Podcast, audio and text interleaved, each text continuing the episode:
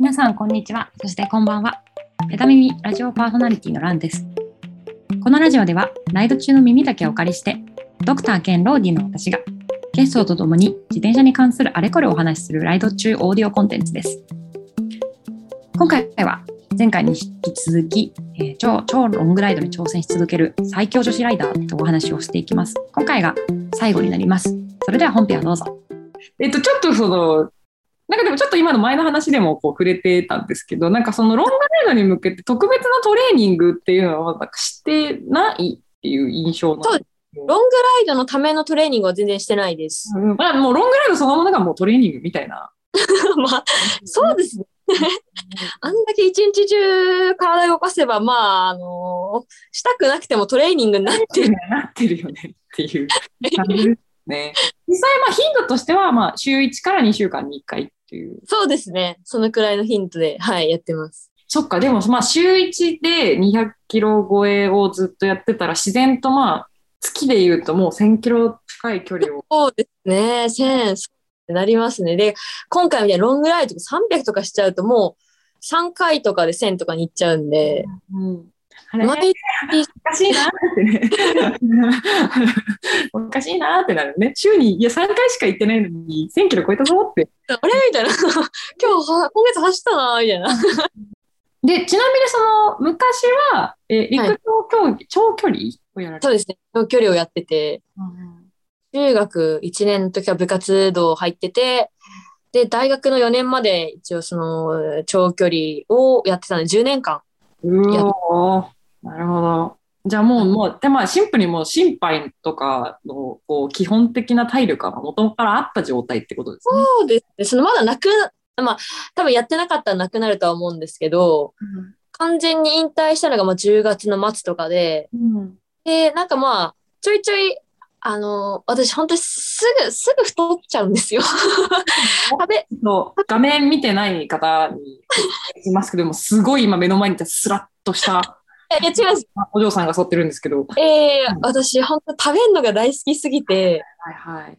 そうす本当引退当初本当に顔がアンパンマンみたいな。なるほど。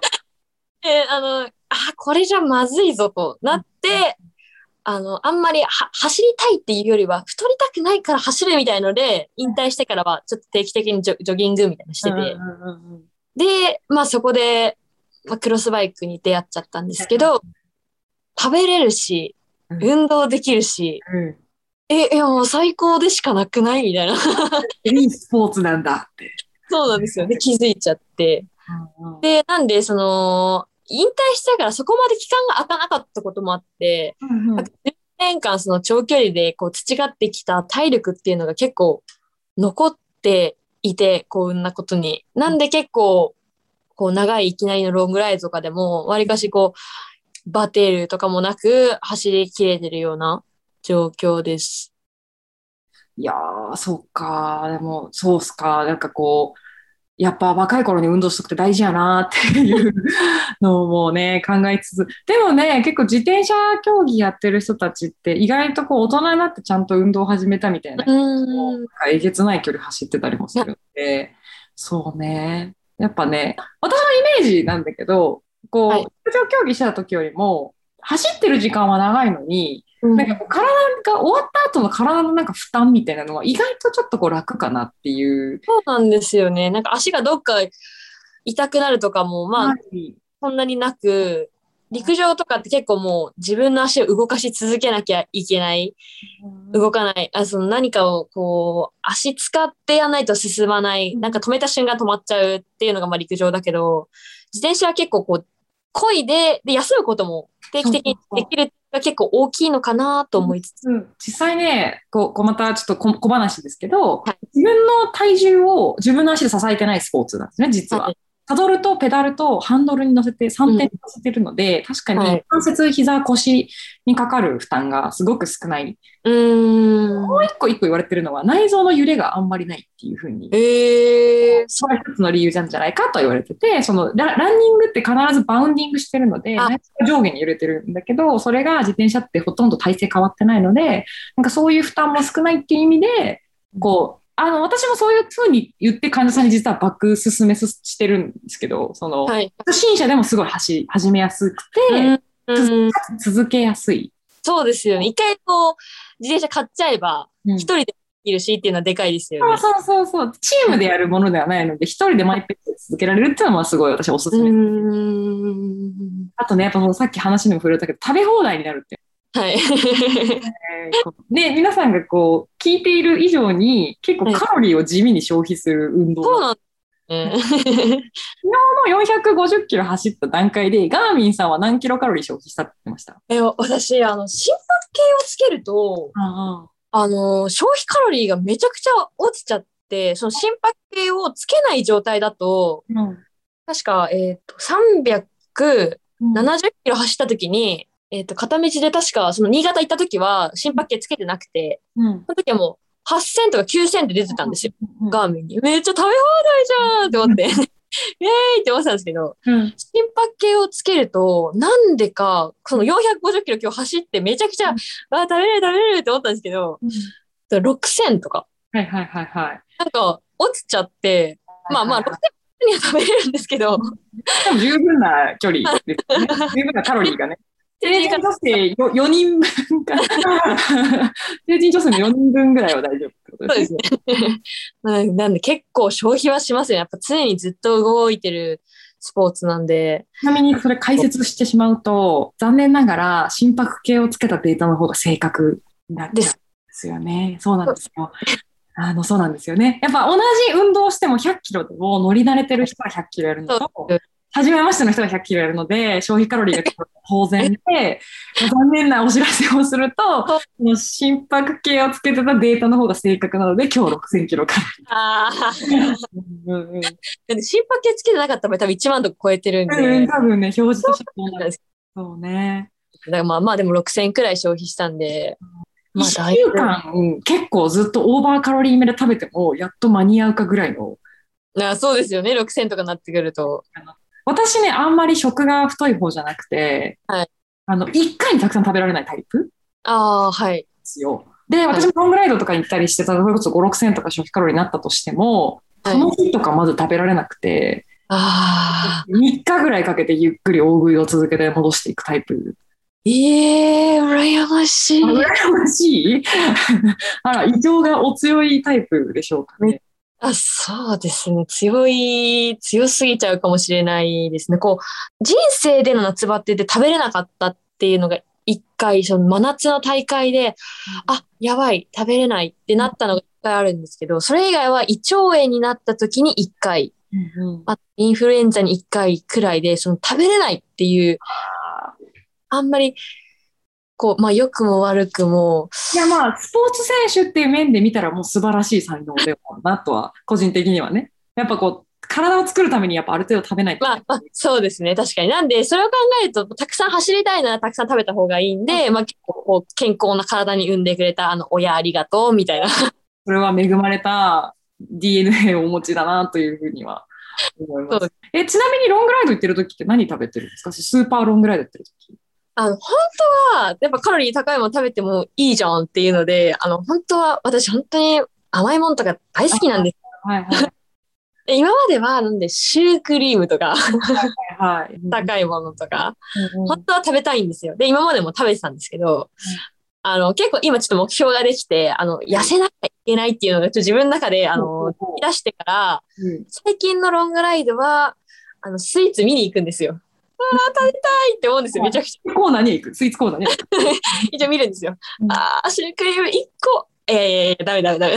と思って、もうこう抑えて、あまあなんでもう普通のあのおにぎりと、あとなんかやっぱまあ、筋破壊起こってるかなと思って、で、あプロテインバー、最近あのチョコ、チョコのプロテインバーみたいなおやつみたいなプロテインバーありますね。はい、ウィーダーとかが出してる、はいはいはまあ、あれで結構こうお菓子欲も満たしつつ、い。まあ、もろあれチョコ菓子って書いてあるのチョコじゃんって感じなんですけど、まあ、プロテインも入ってんだったら、まあ、まあ、これくらいなら食べてもいいかな、みたいな感じで、プロテインバーと、あと、野菜ジュースはいはいはい。あとはまあ、ロングライドしてて、やっぱなんかすごい炭酸欲がすごくいいうんこうなんかキレートレモンの炭酸とか、はいはい。あの、炭酸とかをまあ一本飲んだりとか、基本的にはそうですね。あとはパンよりもやっぱご飯の方が、こうなんとなく、あの、陸上やってた時とかもごパンよりご飯っていうなんかイメージが、こう、あ自分の中であるんで、結構、どっちパンかご飯か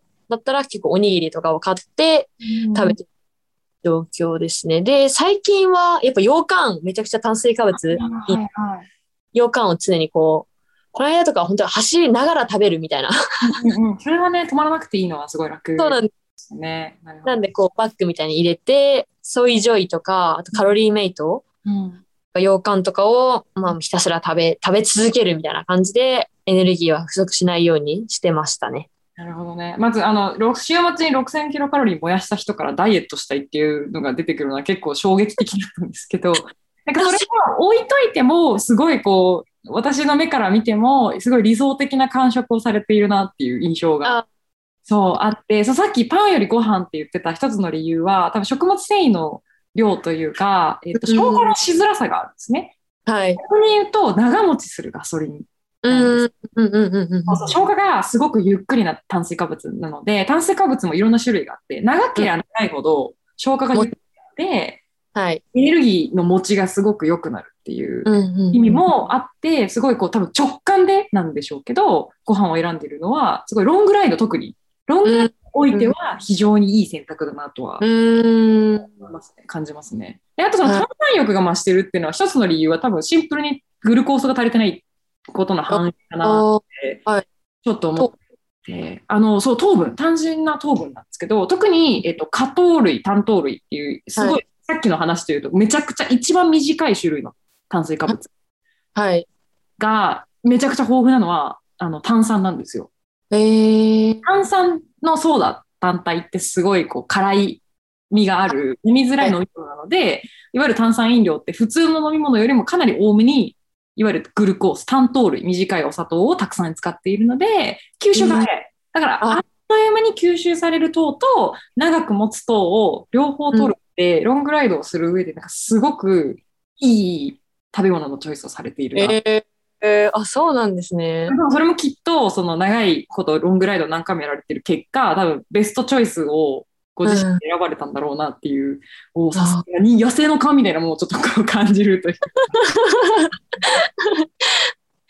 なんかやっぱ個人的にやっぱシュークリームよりやっぱそっちの方が、えっと、そうですよねライド中にはね、脂質ってそんなに、ライドのペースにもよるんですけど、あの、やっぱ脂質はあんまり取らなく取らなくてもいい栄養素だうん。と思うので、うんはい。いいね。なんか野生の観で そういうのを自然と選んでるのはなんか素晴らしい。やっぱアスリートですねって思います。その体の声とかをすごいよく敏感でちゃんとその時に大事なものを取るっていうのが多分ついてるからだと思うんですけど、すごいうん。いいなと思いましたね。へーあります。なんかね、あの、私もちょっとすごいその、ロングライドとかしてる時って、なんだかんだやっぱ時間があまりないので、うん。ね、お店にゆっくり寄るとか、ね、できないんできないですね。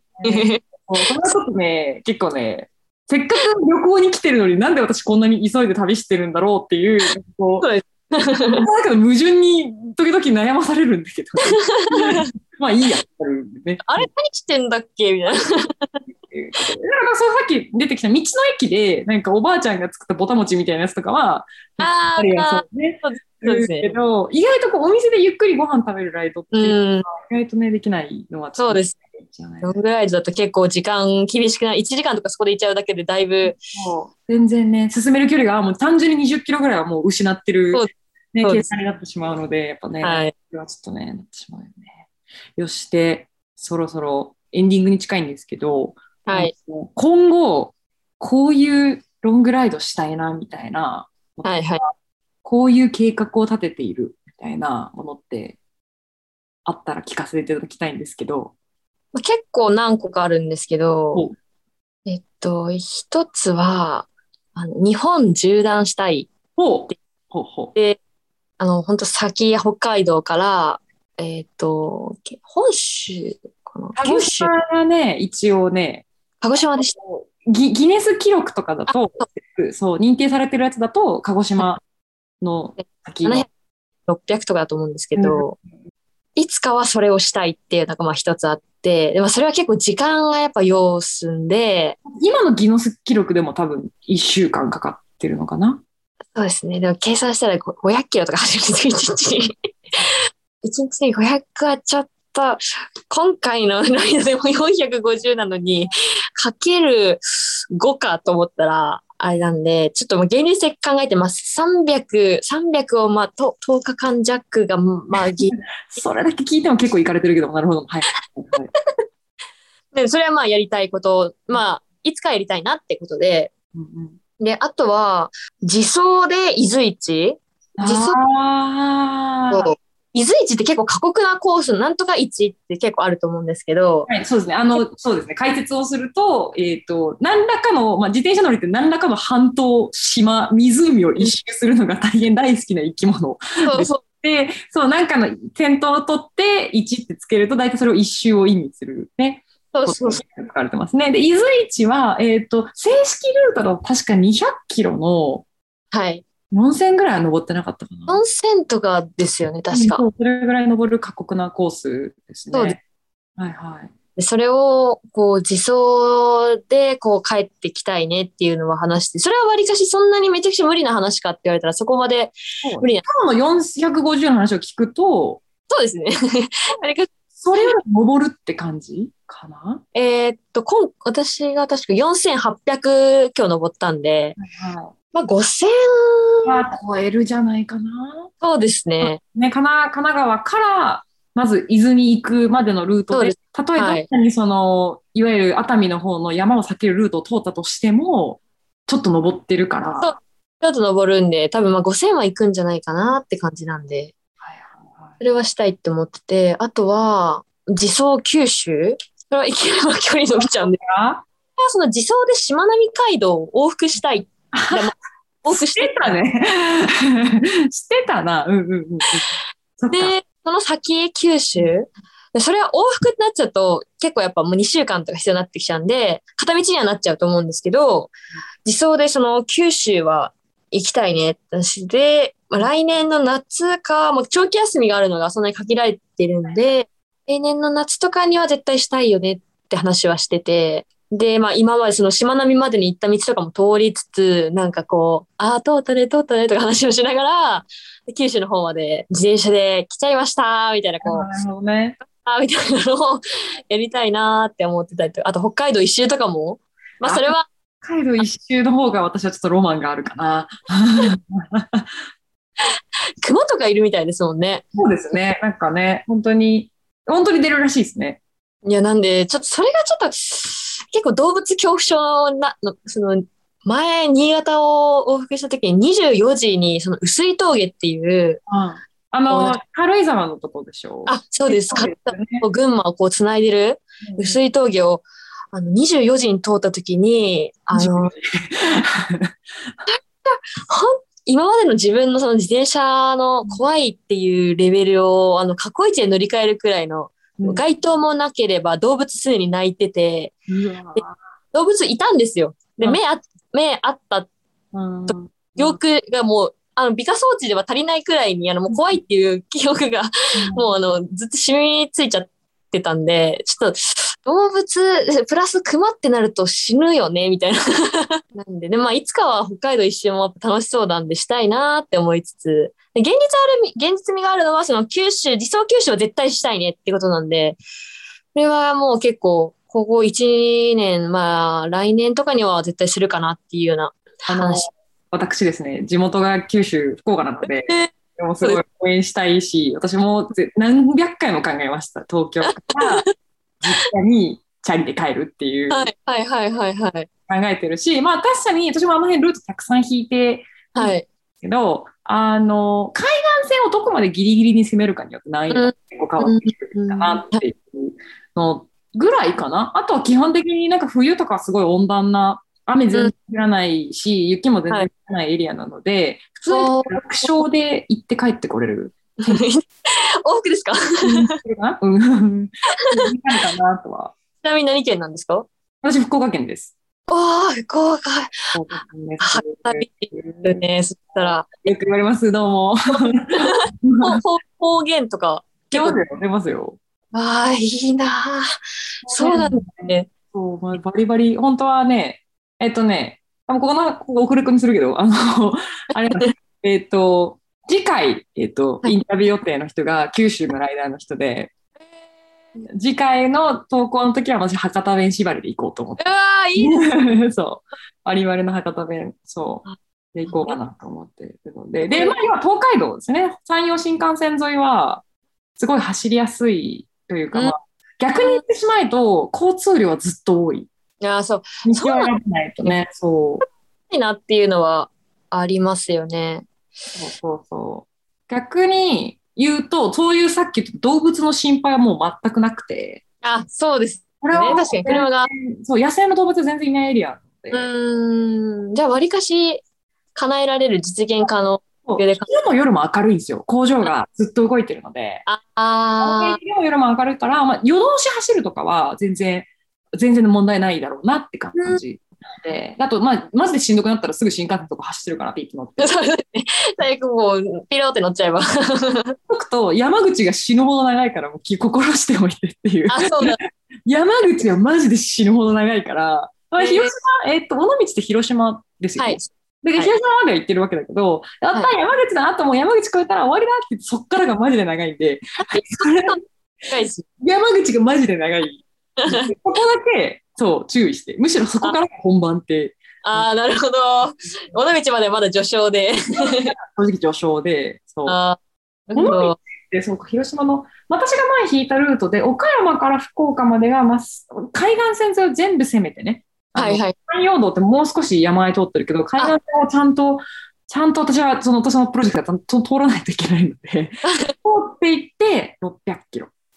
あー。あーまあまあまあまあまあまあ。まあ通らなければ多分100キロはショートカットできる。ああそうあでもそうこう縁取ることで。そうそうそうそうそう。で、まあ、岡山までも、まあ、私の場合、海岸線を通っているので、えーはい。本当は京都とか大阪の方を無視はいして、まっすぐ行けばもっと早く行けるけど、あそうそう、その辺み道もあれだから、私のルートになっちゃうと、新大阪から福岡までが800キロになっちゃう。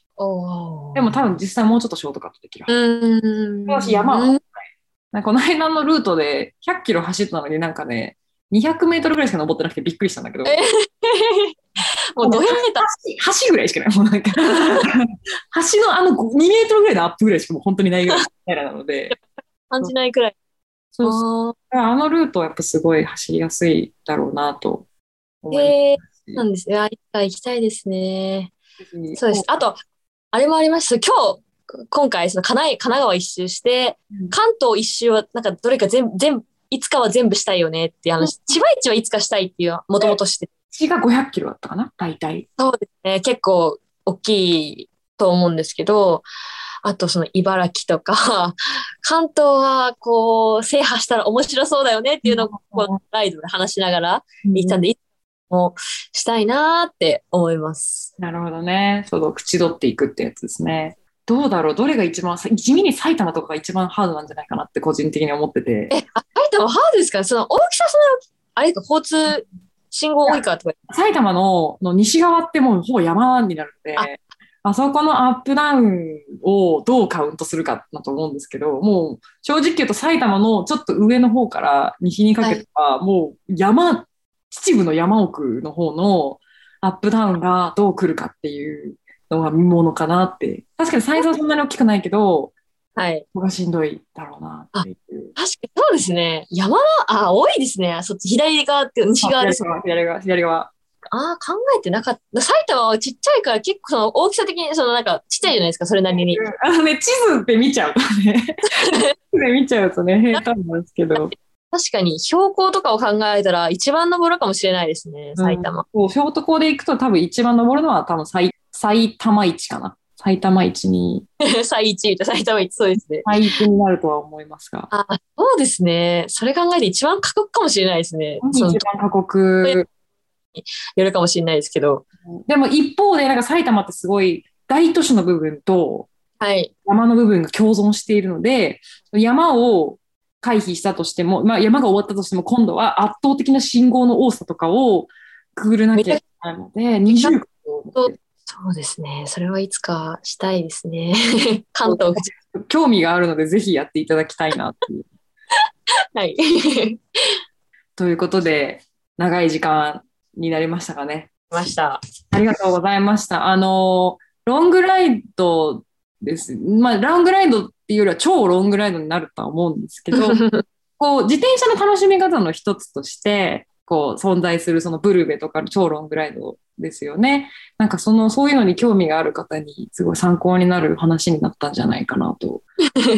ぜひ真似してみてください。ちょっとね、それはね、なんかね、えっ、と、あ、うん、うん、こ今度やる、今度ね。そう。で、すずさんからラライド行きましょうよって誘われても、すごいこう、え100%の気持ちでいいよって返せない自分がいる。いやいや、そう。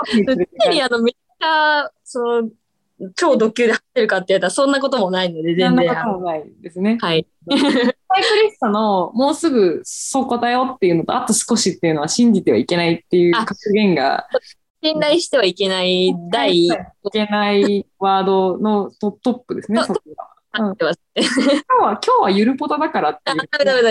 詐欺そう、詐欺。騙されてきてるんですけど。ねましてる側かもしれないです。そうそう。なので、ちょっとじゃあ、あのですね、あの、すずさん含め、あと、あたおかライダーズの活動に興味が持った方はですね、えー YouTube ですね、概要欄にリンクを貼っておりますので、ぜひそこから、あと、彼女たちの奇妙なライブをですね、あの、ぜひ楽しんでいただければと思いますし、また何かこうね、楽しい企画っていうのをこう楽しみに待っておりますので、はいさあちょっとはい、しっかり休んでお休みいただければと思います。はい。ありがとうございました。